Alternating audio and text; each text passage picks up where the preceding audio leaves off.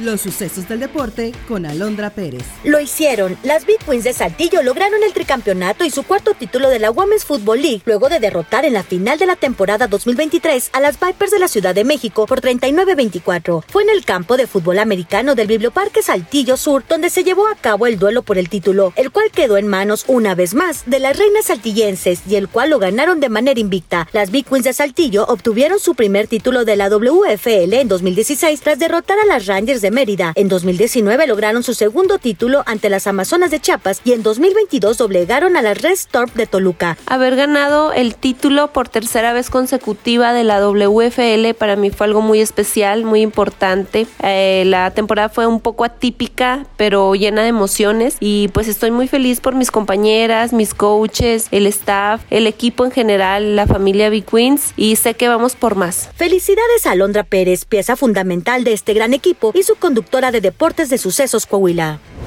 Ahora sí, los deportes con la tricampeona Alondra Pérez. Muchas gracias, Mayra. Sara Peros de Saltillo quedaron a un juego de ser eliminados, tras caer en agónico juego ante los Toros de Tijuana en el Estadio Francisco y Madero. La pizarra final quedó siete carreras por seis, poniendo a los Zaraperos contra la goma al quedar tres juegos a uno en la serie de playoffs.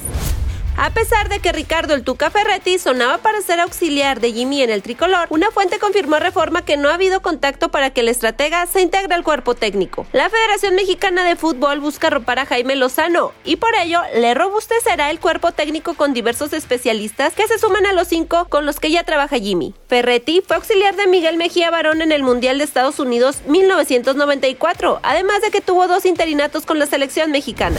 Chelsea y Liverpool protagonizaron el primer duelo entre grandes de la Premier League 2023-2024 y el partido estrella de la primera jornada que terminó con empate a un tanto. El colombiano Luis Díaz había adelantado al Liverpool en el minuto 18, pero el francés Axel Disasi al 37 empató las acciones. El VAR, los arqueros y las imprecisiones hicieron que el marcador ya no se moviera. Está usted bien informado. Somos Sucesos Coahuila.